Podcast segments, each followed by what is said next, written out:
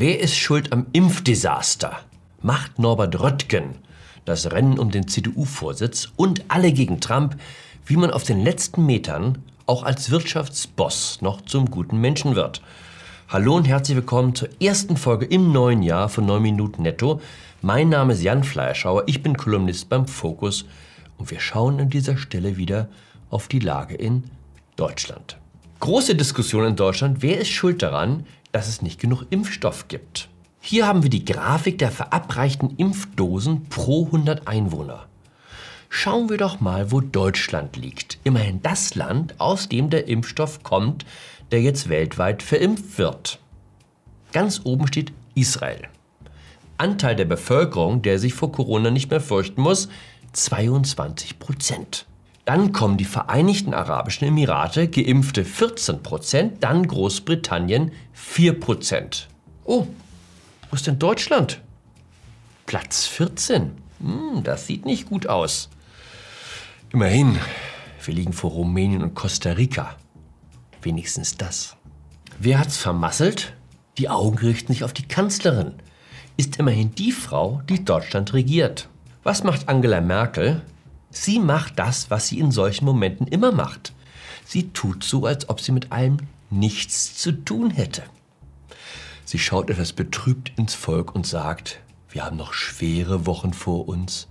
Es wird nicht ohne Einschränkung gehen, aber es geht mit dem Impfen voran und es wird mit der Zeit immer mehr Impfstoff geben. Anschließende Pressekonferenz mit kritischen Journalisten eher ungern. Interviews, och nö, die stellen da so unangenehme Fragen. Wobei, stimmt gar nicht. Es gab ein großes Interview im Dezember im DB-Magazin. Das ist die Kundenzeitschrift der Deutschen Bahn, also das Unternehmen, an dem der Staat die Mehrheit hält. Schärfste Frage, Frau Bundeskanzlerin, wie halten Sie den Druck aus? Deutschland ist nach 15 Jahren Merkel wieder auf dem Weg in die parlamentarische Monarchie. Unsere Queen heißt Angela. Ich habe nichts dagegen. Ich hatte schon immer ein Faible für die Monarchie. Demokratie ist eine völlig überschätzte Staatsform. Was mich verblüfft, Glaubt man den Umfragen, sehen das die meisten Menschen in Deutschland so wie ich. Alle Finger richten sich in der Impfschuldfrage jetzt auf den Bundesgesundheitsminister Jens Spahn. Anders als die Kanzlerin kann er sich nicht einfach in seinem Büro verstecken. Am Mittwoch große Regierungserklärung im Bundestag. Mit jedem Auftritt macht er sich mehr zum Gesicht der Krise. Ist natürlich total ungerecht.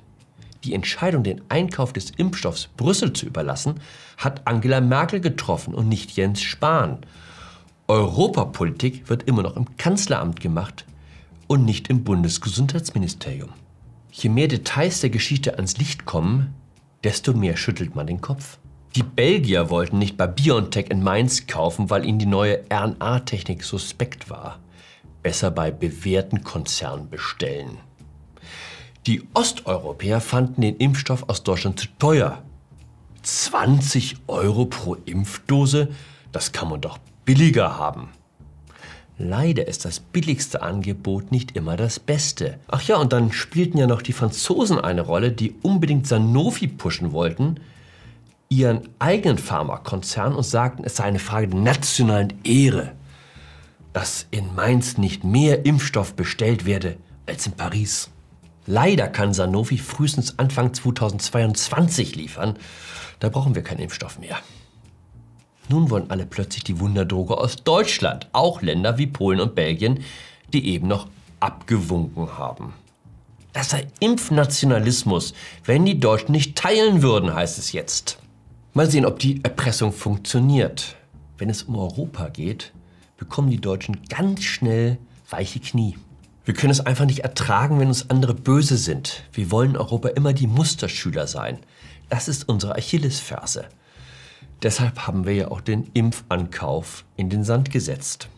Am Wochenende schauen wieder alle auf jetzt sparen. Kommt er in letzter Sekunde an Armin Laschet vorbei beim großen Rennen um den CDU-Parteivorsitz? Oder entscheidet Friedrich Merz die Abstimmung für sich, der Mann, der schon Covid-19 überlebte? haben viele vergessen, aber Merz gehörte zu den ersten, die sich in Deutschland mit Corona angesteckt haben. Ich finde, das hat ihm nicht die Anerkennung eingebracht, die er verdient hätte. Donald Trump hat sich einen Wundercocktail spritzen lassen, um anschließend als Superman zu posieren. Merz hat es ganz allein geschafft, von den Toten aufzuerstehen. Mit etwas Briloner Hühnerbrühe und einem Glas Warsteiner. Wenn Sie mich fragen, für einen deutschen Kanzler keine schlechte Empfehlung. Hart wie Kruppstahl, zäh wie Leder und immun wie Merz. Mein Slogan für 2021. Einige tippen auch auf Norbert Röttgen, den Mann, der sich ins Kanzleramt chillt. Sozusagen Angriff durch die Küche von hinten. Ich habe die Kandidatur nie richtig ernst genommen. Zu intellektuellem Auftritt, dachte ich. Zu soft. Zu sehr Anne Will-Style. Vielleicht ein Fehler. Was für Röttgen spricht, er hat das Kanzlergesicht. Er sieht genauso aus, wie sich die Leute einen Regierungschef vorstellen. Schauen Sie sich diese Reihe an. Alles beeindruckende Gesichter. Der Weise vom Berg, der Wehrmachtsoffizier, die deutsche Eiche, Acker, der Mann von ganz unten. Rein physiognomisch hat Laschet die schlechtesten Karten. Zu weich die Konturen zu verwaschen, einfach kein Krisenkopf. Aber wer weiß, vielleicht ist das gerade seine Trumpfkarte. Der Anfang des Jahres ist eine gute Gelegenheit, auf Gewinner und Verlierer zu sehen. Der Verlierer des Jahres ist eindeutig Donald Trump. Eben noch der mächtigste Mann der Welt, umschmeichelt, umworben, alle, die eben noch so eng mit dem Präsidenten waren, distanzieren sich jetzt. Im Grunde hat keiner je wirklich was mit ihm zu tun gehabt. Das sind Jack Dorsey und Mark Zuckerberg, die Chefs von Twitter und Facebook, zwei der reichsten Männer der Welt. Ich dachte, dass mit Reichtum eine gewisse Unabhängigkeit einhergeht. Wer finanziell von anderen abhängt, der muss manchmal ein wenig, sagen wir, unaufrichtig sein, oder nennen wir es diplomatisch. Aber ein Milliardär? Auch im Milliardär steckt manchmal ein kleines opportunistisches Würstchen, wie man jetzt sieht. Dorsey und Zuckerberg haben mit großer Geste Trump bei Facebook und Twitter gesperrt. Wow, mutig! Zwei Wochen bevor der Präsident sein Amt verliert, stellen sie ihm den Stuhl vor die Tür.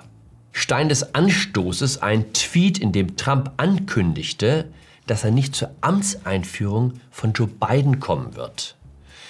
Das könne man als Aufruf zu Gewalt verstehen. Hm, ist klar.